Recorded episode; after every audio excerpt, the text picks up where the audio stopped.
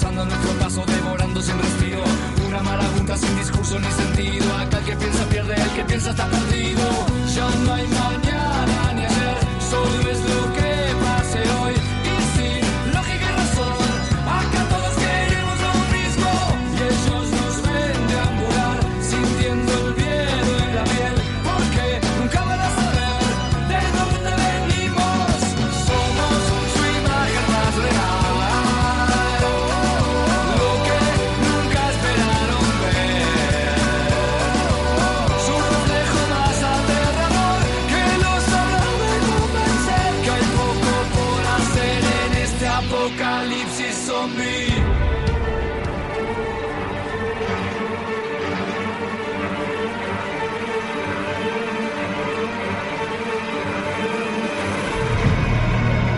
amigos? Sean bienvenidos a una nueva y especial entrega de Zombie, Cultura Popular, el podcast de Radio de Babel en el que nos dedicamos a hablar fuerte y claro sobre nuestra serie favorita. Hablamos sobre The Walking Dead y en esta ocasión vengo a traerles un episodio especial porque estuvimos visitando la Walking XP, la convención más grande temática sobre The Walking Dead de Argentina que sucedió el pasado fin de semana en Golden Center, un hermoso predio que está ubicado en Parque Norte, en el norte de la ciudad de Buenos Aires. Y bueno, allí estuvimos invitados para cubrirla, hemos disfrutado de la exposición completa con cientos de stand, charlas, cosplay, unos cosplay muy buenos. Yo les digo, vayan a Zombie Cultura Popular en Instagram o a nuestra página web www.radiodebabel.com o se suscriben al canal de YouTube de Radio de Babel porque hay muchísimo, hemos eh, elaborado mucho contenido, entrevistas, vistazos sobre la expo que la verdad fue maravillosa, una expo genial organizada por Fede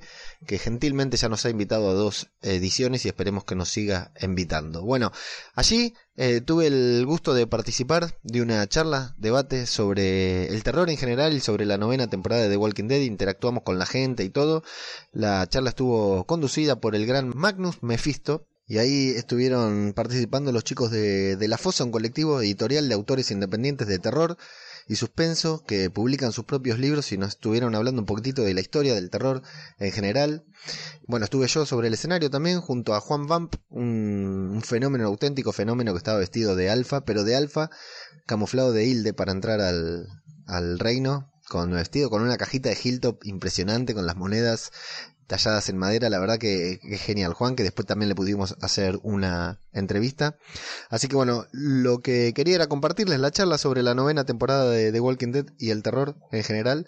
Se las dejo a continuación para que puedan escucharla y los invito a visitar las redes o la página web de Zombie Cultura Popular, que ya saben es www.radiodebabel.com eh, el Instagram es Zombie Cultura Popular, el Twitter es Zombie Cultura y si no también en el canal de YouTube de Radio de Babel, ahí encuentran todo el material sobre Walking XP porque realmente les va a gustar mucho y atención porque pronto vamos a tener un sorteo, ¿eh? así que se manténganse alertos, alertas a las redes sociales porque vamos a tener un sorteo eh, temático sobre The Walking Dead y puntualmente sobre algo que nos trajimos de Walking XP que lo vamos a mostrar en muy poco tiempo. Así que los dejo con la charla y bueno, próximamente vamos a hacer el episodio que les prometí con el especial de la novena temporada de The Walking Dead, el resumen y las conclusiones finales de la novena temporada de The Walking Dead. Esta es la charla debate de Walking XP, quinta edición, conducida por Magnus Mephisto y con la participación de los chicos de De La Fosa, yo mismo y Juan Vamp. Un abrazo a todos. La polémica, el debate y hablar de la historia del terror, tenemos a un grupo de escritores independientes sobre leyendas urbanas, sobre cuentos, sobre cosas que suceden en Buenos Aires y demás, y van a subir al escenario a charlar y debatir sobre la historia del terror en general, y ustedes también pueden participar de este debate, van a poder hacer preguntas y demás. Suba, por favor, acérquense. Yo les quería hacer una pregunta como para comenzar. ¿Qué onda el terror en Argentina? Hemos tenido eh, en el pasado, yo recuerdo, eh, no sé, haber visto series. Eh, Narciso Ibáñez Meta hace, mil- hace muchísimos años. Es el referente obligado del horror en la Pionero. Eh, Nathan Pinzón, Narciso Ibáñez Menta. eh, eh, antes el horror era, era más popular de lo que es ahora en cuanto a producciones nacionales. Eh, también en las historietas, qué sé yo. Oestergel con Morcinder, con El Eternauta, tocaban la ciencia ficción, el horror, este, muchísimo más de lo que lo hacen ahora, pero eh, ahora empezamos de vuelta, no solo nosotros, sino que hay, no sé, Mariana Enrique, los chicos de Muerde Muertos, eh, no sé, hay, hay como una especie de revival del horror que nunca se fue porque nosotros siempre amamos el género y estuvimos haciendo eso. Lo que pasa es que ahora, por suerte, nos están empezando a dar bola, cosa que antes no pasaba, yo no lo puedo creer. Mi mamá contentísima en el supermercado dice, no, porque mi hijo es escritor y vende libros. Este, esto era impensado hace un tiempo y lo estamos disfrutando. Eh, nosotros venimos a hablar un poco y hablar con la gente, más que hablar nosotros, a charlar con el que quiera Básicamente, el horror en la Argentina hoy está, nos están dando bola. Eh, nuestros libros están publicándose acá y en España también. Eh, por suerte, eh, en, agosto empiezan a hacer una película de uno de nuestros libros. ¿Cuál? ¿Se puede? Sí, de tres días. Una película de terror de una novela que justamente escribí yo y que está a la venta acá. Bueno, o sea, podés comprarte la trama de la película, la tenés acá en tu Pueden comprar uno, dos, tres, cuatro libros cada uno. ¡Qué bueno! Eh, nada, acá con mi colega él también, es, él es muy, este, eh, como muy este, humilde y no va a decir, es un escritor del carajo el que tengo acá sentado, excelente. Y bueno, nada, estamos luchando porque somos independientes también, todo cuesta muchísimo. Eh, nada, luchando por el metal y por el horror. Y acá paso y luchando en el tatami también con el señor Juan. Eh, que pronta recuperación por el brazo. Acá le deseo la palabra a este señor. Bien, un poco la idea de la fosa es que todos podemos disfrutar del terror también, porque cada vez que dice, ay, ¿qué son estos libros de terror, señora? Ay, mí me da miedo el terror. Y bueno, esa es la idea, y la idea es poder disfrutarlo un poco, porque todos nosotros hemos sido, o sea, todos nos criamos con las películas de Stephen King, con las películas, bueno, también de, de Narciso Bañez eh, y con los libros de King, y King fue como el padre del terror para muchos de nosotros, pero ¿qué pasa? Todo tiene eh, gusto yankee. Entonces, nuestra idea es que las películas, los cómics, las historias pasen acá, en suelo argentino, que ya hay una especie de, revival del cine de terror en Argentina, hay un montón de, directores que están laburando un montón. yo vi el año pasado Aterrados, bueno, rojo sangre me voló la cabeza. Eh, me voló la cabeza y me acuerdo que salía a recomendar a todo el mundo, todo el mundo decía, no, pero es Argentina, es una porquería. O sea, todo el mundo tiene como un chip metido de que si es argentino es malo, La compró Guillermo del Toro para hacer un, remake. Está en Netflix, se puede ver en Netflix incluso ahora. Locura. Entonces, la idea es que las industrias se vayan dando de la mano, el cómic, el cine y la literatura. Ahora también vamos a sacar una, eh, la versión novelada de una película nueva que se estaba terminando de filmar, de Gonzalo Calzada con Pepe Soriano. Está Pepe ahí haciendo, está, está firma el pie de cañón. Y bueno, ya para agosto, septiembre van a tener algunas novedades de esa película, que es una película que, de la que todavía no hay nada, y estamos produciendo el libro nosotros, así que eh, las industrias de alguna manera se están juntando por el género. Eso es lo que es importante acá. Yo creo que tiene que ver con esto que hablábamos un poco ahí abajo de nosotros nos criamos al principio del horror, venía de la mano de Lovecraft y, las películas de la Hammer fueron las primeras películas de terror que vimos y el terror estaba lejos, porque pasaba en un castillo, que eso estaba buenísimo porque era lo que teníamos, pero de a poco se fue viniendo más cerca. Lo último que teníamos ya eran este, producciones eh, con las películas de Stephen King, de los libros de Stephen King, que, que estaban más cerca. Y en los 80 lo que pasó era que el terror le pasaba a pendejos como nosotros. Tipo, bueno, en los 80 yo era un pendejo. Eh, entonces, viste, Freddy Krueger te mataba mientras dormía y mataba a los pies de la secundaria y ahí te sentías medio reflejado. Lo que nosotros intentamos hacer desde la fosa es traer el horror más cerca todavía. Nuestras historias pasan este, en Caballito, eh, en, en Mariloche, eh, en Villa Crespo, o sea, y el terror se junta lo sobrenatural, no poder pagar el alquiler, este, es como, va por todos esos lados, viste, que te sentís mucho más identificado que con el baile de la prom, qué sé yo lo que es el baile de la prom, eh, nosotros vamos a la cancha. ¿Entendés? no sé, otro, otro gusto, ¿viste? Eh, eh, claro, Bariloche, entraba el rock, el terror entraba el rock. Bueno, cuando llega el sobre de Metrogas, ese es el momento más horroroso del mes. Bueno, como para cerrar un poco esto, la idea es que sepan que somos personas de carne y hueso, estamos acá, que se pueden hacer cosas y que lo que estamos haciendo es juntarnos todos en esta convención para celebrar el terror. Más allá de decir que es una convención de Walking Dead, es una convención de terror. Hay cosas de terror por todos lados. O sea, una historieta. Que una historieta llegó a ser lo que es, Una este superproducción. mundial, genial, una mega superproducción, y empezó como una historieta. una historieta de terror, o sea, una historieta de zombies. Eh, cuando nosotros éramos chicos, más allá de la diferencia de edad, los zombies no eran populares. Era un tema bizarro, un tema tabú, no eran buenas las producciones que se hacían. Y justamente The Walking Dead lo que hizo fue agarrar el terror, de, de ese terror de que hablamos, llevarlo a lo más alto. O sea, no hubo un momento en que la cultura zombie, y por ende el terror, estuviera tan alto como hoy en día. Exacto, hoy es popular, y antes no era popular, éramos solo unos locos a los que nos gustaba el terror. Perdón que tengo la voz. Sí, adelante, adelante. Tengo la voz. Eh, no, no, eh, eh, con respecto a todo lo que tiene que ver con el género zombie, bueno, yo soy muy consumidor de eso, de hecho tengo colecciones, colecciones del género zombie, bueno, de- desde la vieja guardia, bueno, Romero para mí el inspirador, de hecho, eh, series como Walking Dead tienen, este, aparte del semillero que salió de Romero, ¿no? Hay muchos muchos homenajes a John Romero. Aparecen varios zombies caracterizados Sí, también está Greg, Greg que iba a ser este, cirujano y terminó siendo efectista de John Romero en su momento. Y bueno, de ahí en más, el, eh, de toda la explosión del, del género zombie de una calidad diferente, ¿no? Porque hubo una evolución y, Walking creo que es el sumum de todo eso. Ahí vos, vos encontrás, de hecho hay películas que, que vos ves los zombies que, tienen la influencia incluso de, lo que es la serie. Incluso también, o sea, The Walking Dead to- tomó cosas de películas de zombies del momento. Yo me acuerdo que, que empecé a leer el cómic en el 2009, antes de que empezara la serie, porque me lo recomendó todo el mundo, me dijo, mirate este cómic que está buenísimo.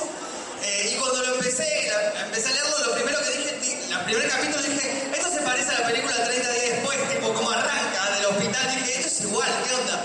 Y después como que toma su propio, digamos, eh, peso con sus personajes y demás. Pero Walking Dead tiene muchísimo, absorbió mucho de todo lo que vino, lo que vino antes, ¿no? Claro, el que, el que pudo ver muchas películas desde los 70, 80, bueno, Romero marcaba décadas, ¿no? Desde La Noche de los Muertos Vivientes, cada década presentaba una película, después creo que eh, estamos nosotros, somos contemporáneos de la época de oro del zombie, ¿por qué? Porque a partir del 2004, con la salida del Amanecer de los Muertos, que estaba Greg, estaba un grupo ahí que, que ya trabajaban, después el reflote de Romero con una nueva trilogía, todo el relanzamiento más la serie, digamos que es este, lo, lo más redituable, hacer muy buena calidad de películas de zombies con eh, calidad técnica y demás y, y se disfrutan. Es como, claro, como que los 90 murió, ¿no? Como que hasta los 80 llegamos. Después de, o sea, 80 días de los muertos y después muere, ¿no?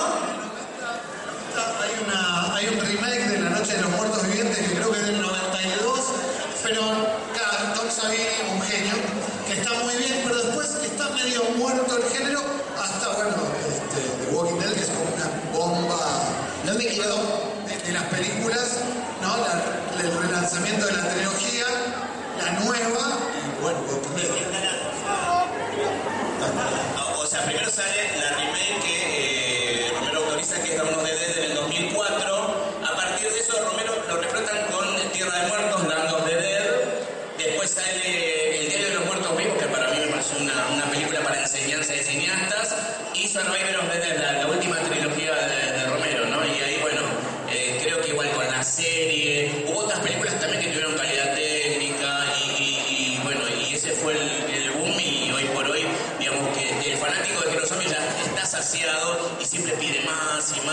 Por eso a veces se vuelve complejo para los que realizan la serie tener que ir innovando a partir de que también tienen el cómic para la mente y conforme a todos es difícil. Por eso eh, creo que es loable lo que logra Walking al, eh, mantenerse vigente, tener su audiencia, ¿no? Y esta siempre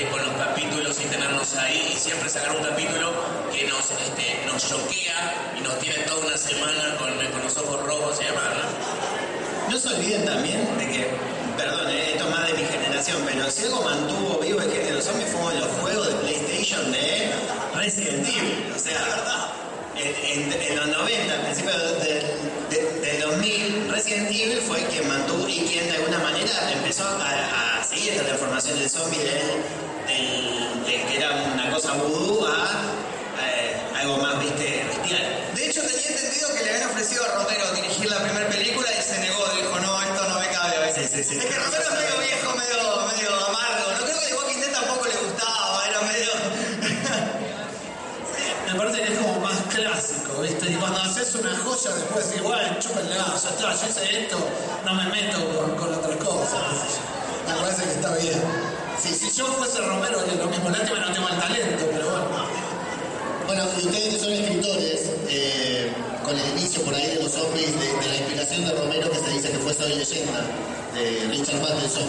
Bueno, Matthewson es uno de mis héroes, como para los que les gusta el fútbol debe ser Maradona, ¿no?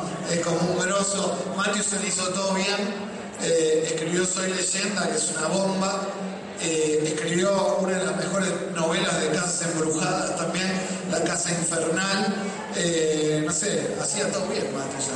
Eh, y también hizo guiones de películas, eh, El Café lo hacía genial también, me dijeron, hacía todo bien. Pero Soy Leyenda, sí, hay que ver la versión cine, la de Charlton Heston, ¿no? Esa es, ¿no?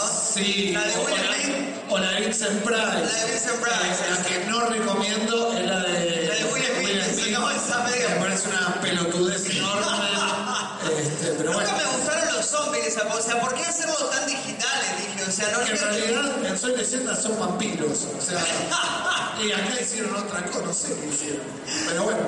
Bueno, a eh, hacemos debate con la gente. A ver, ¿qué, qué quieren que hablemos? ¿Qué hace? ¿Hablamos de, de Walking Dead? ¿De qué Yo quiero saber, más que nada la gente que están acá, que imagino que son fanáticos de la serie, eh, si se sintieron bien viendo la novena temporada, la última temporada de esta La canción. última. A ver, ¿quién quiere hablar? ¿Quién quiere hablar? Fanático de Walking Dead. A ver, le doy el micrófono. ¿Quién quiere? Acá, vos, dale, vení, vení, acércate, acércate. Temporada? ¿Te gustó o no te gustó? Me gustaron los primeros cinco capítulos, Bien. pero ya con la salida de Rick, Rick. Debo confesar, yo también. Yo vi hasta que se fue Rick, debo confesar. Después me puse al día con el cómic, pero la serie no. O sea, me pareció igual un buen final. ¿A vos te gustó? El final es así como cuando se va Rick. sí, sí, ¿Te gustó el final? ¿No te gustó que se vaya a Rick? Por supuesto.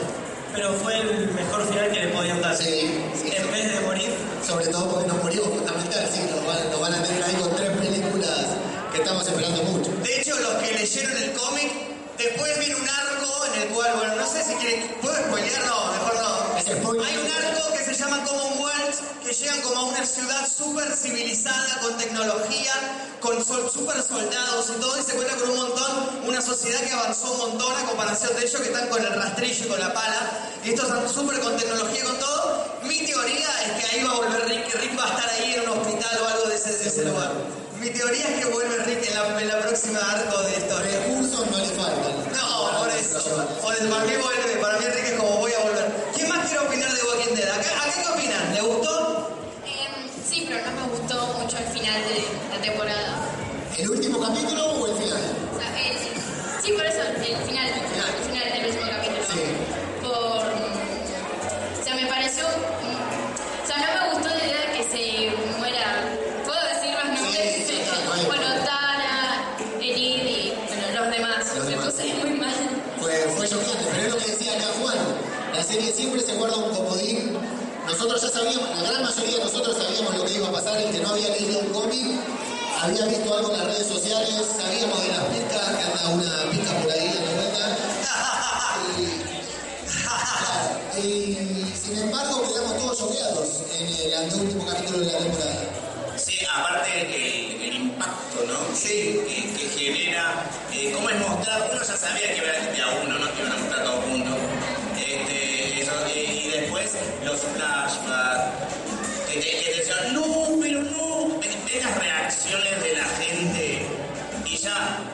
pero no está. Eh, creo que una sola falla para mí que hubo eh, fue cuando muestran a Ezequiel. Yo tampoco lo hubiera mostrado, yo la, la, hubiera mostrado a Lidia preguntándole a otro. Entonces te quedas pensando, ¿quién será? Como cuando contara y con. Este, que vos te quedabas la idea, no, porque puede ser Rosita. ¿Me ¿Entendés? Exactamente igual, entonces generaba el mismo golpe de impacto todavía. Exacto, exacto. Pero bueno, igual como los personajes que mueren en el cómic, que siempre hacen esa movida igual, ¿no? Como, ah, pasa esto, pero no son los mismos los que mueren. Eso para mí bien. Pasa que en la serie igual ya mataron a un montón de personajes importantes. Fue como, para, para un poquito de matarme a tanto porque A- a mí ¿con me qué seguimos esta serie? El, el tema de las bandas sonoras también es tan importante. Creo que el- ese momento que son dos minutos son eternos. Cuando vos escuchás ese violín que le va dando y vos estás mirando y vas sufriendo y, y vos sabés que si te muestran algo liviano al principio, después sigue mucho más pesado. Explota, explota al final. Claro. A ver, ¿quién más, quién más quiere opinar? Eh, ¿Cuál fue la muerte que menos te gustó? Eh, yo, eh, no sé. Es que, es que me vi los primeros cinco capítulos yo, perdón. ¿Solamente de la serie los primeros cinco? Bueno, está bien, no sé, la de Jane, ¿no te gustó la de Jane? De la temporada de Tara, Tara. Polémica la muerte de pues esa no te gustó, allá opinan lo mismo. Innecesaria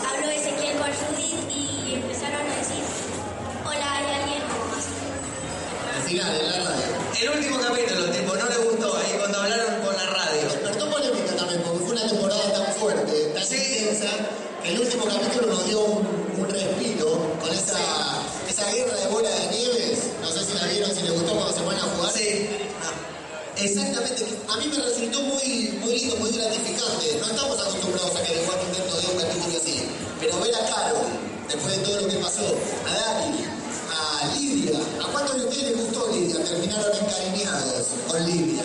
¿A nadie? ¿Nadie la quiere? Ahí va, ahí va, ahí va, ya, ya. Ah, sí. Yo la quiero y me gusta mucho cómo trabaja la, la actriz, cómo la interpreta. Eh, verlos ahí divirtiéndose en la nieve por primera vez después de tanto tiempo a mí me resultó sumamente reconfortante. Bueno, sabemos igual que en la temporada que viene van a volver a sufrir, eso es inevitable. Sí, sí. Ah, yo tengo una, una hija que se llama Lidia. ¿Qué pasa? ¿Qué pasa? No te pasa nada importante, porque ya está. Sí, pero es como. eh, se pierde la gracia si no muere nada importante, ¿viste? Es como of Thrones, que te matan todo el tiempo a gente importante. Vos decís, ¿cómo sigue? La redención de Negan se viene, capaz, quién sabe, ¿no? Sí, ahora, yo creo que capítulo de las picas, Sí. te duele lo de las picas, pero aún te duele más saber por qué después con el flashback que hacen, con el discursito ese, Sí. creo que ahí te pega más en el cocoro cuando vienen, viste, que vienen a rescatarlo, dicen, ah, pero ve, esto fueron a rescatarlo aquello y bla, bla, bla. Claro, y eso duele más, ¿no? Duele, pega, Sí, todos peleados unidos, así como una familia. Bueno, el discurso mismo. que- Ah, claro, claro, claro. Pero bueno, es así, es así. Acá, ¿quién, quién más quiere opinar algo? Acá, acá tenemos más opiniones. A mí no me gustó en la parte que Ezequiel le dice a Daryl que no se acerque más a Carol. Ah, ¿no te gustó la parte que Ezequiel le dice, tipo, no vengan, no te acerquen más a Carol? A mí me parece como mérito de la novena temporada de Walking Dead dos cositas. Primero que eh, yo tenía, cuando estuvimos en la última Walking, estaba por estrenar la novena temporada. Sí. Y yo tenía, le, preguntaba hacíamos las notas ahí con mi compañero que está por ahí, no lo encuentro, les preguntábamos qué opinaban de la salida de Rick. Para mí era clave, era una serie que estaba a punto de, de morir, de implosionar, sí. sacar el personaje principal. Y yo creo que al menos todos los que estamos hoy acá estamos recontra, entusiasmados nuevamente con la serie. Porque se ha reconciliado con algo, nos ha devuelto tramas interesantes, se comió, se cargó un par de personajes que no queríamos. Eso hizo el tema de que salga Rick, que era Rick, era la serie, Walking Dead claro. era la serie, está en todas las gráficas. Hizo que Gareth recupere un lugar que había perdido Daryl, que puedan tomar lugar. Encima se cargó en la serie, se cargó a Rick y a Carl. Así, en dos, dos, tres capítulos. Exacto. Entonces, eh, pero la serie supo con esta nueva showrunner que tiene Khan recuperar importancia y nos está dando una temporada muy redonda en la que fundamentalmente hablábamos con los chicos. Yo creo que la temporada se, reconcilió con el terror.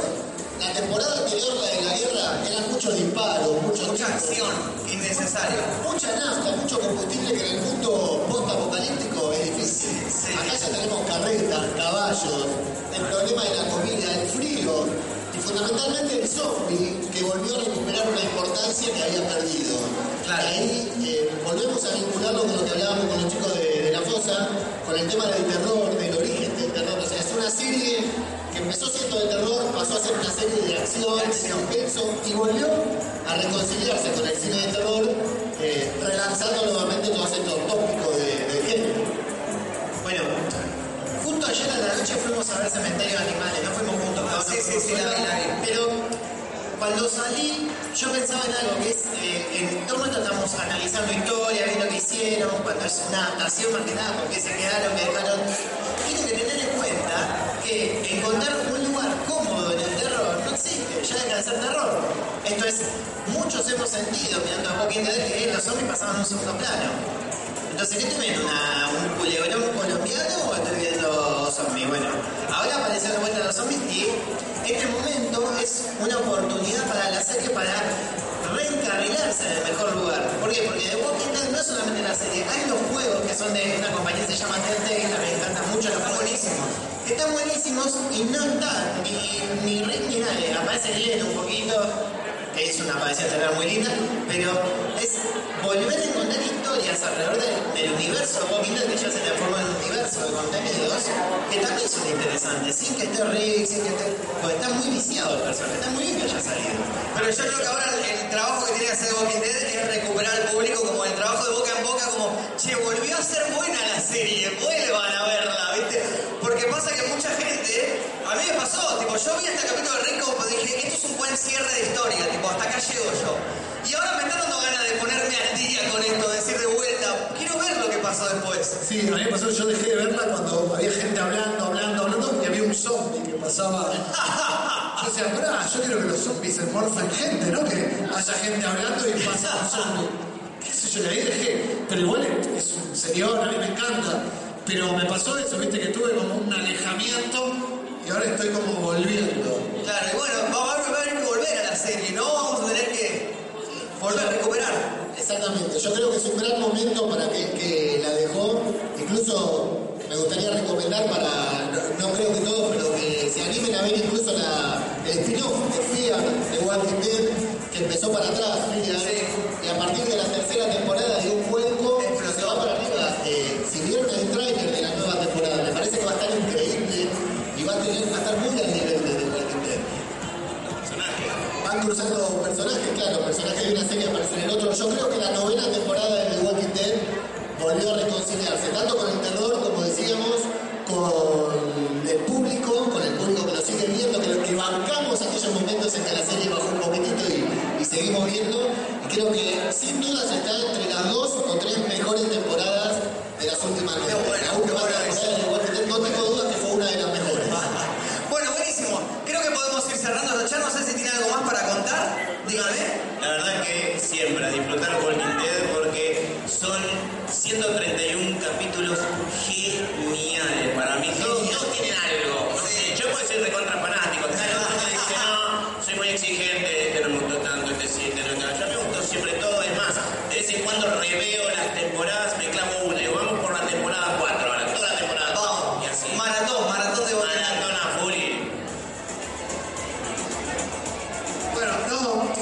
ya que estamos cerrando, Sí. eh, nosotros estamos en una campaña solidaria para prevenir el apocalipsis zombie y para que yo me compre una moto más grande. Así que, por favor, pueden pasar por el stand que estamos ahí vendiendo. ¿Dónde está el stand? ¿Dónde está? Ubicame específicamente dónde está el stand. Mira, eh, si esto fuese un rayo láser, así Sí, atravieso acá la carpa Estamos ahí de la fosa, estamos con todos nuestros Cruzando, yo se doy la vuelta así en U. Sí, y vamos a rifar un, un flan casero que Me hizo mi gusta. mamá con dulce de leche y crema. Así que Me gusta, con caramelo también, sí. eso. Dale, me gusta. Bueno, y la última, ya que estamos Sí. promocionando, eh, yo tengo un programa, es un podcast como un programa de radio, pero que no sale por radio. Se llama Zombie Cultura Popular. Lo buscan en Instagram, Twitter, donde quieran. Zombie Cultura Popular. Cada vez que termina un capítulo de The Walking Dead, eh, yo hago un programa hablando y haciendo un resumen del capítulo. Muy endogámico, medio egocéntrico, me dijo que hablar acá porque me estos 40 minutos hablando de la serie. Que quiere, que le interesa, que tiene ganas de escuchar, eh, nos sigue en las redes y ahí, ahí se va a enterar de todo.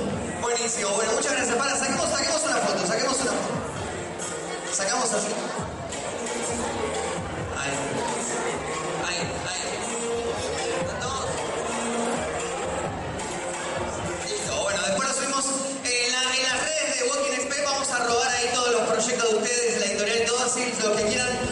Conocer sus proyectos, seguirnos en las redes, lo van a encontrar ahí. Bueno, muchísimas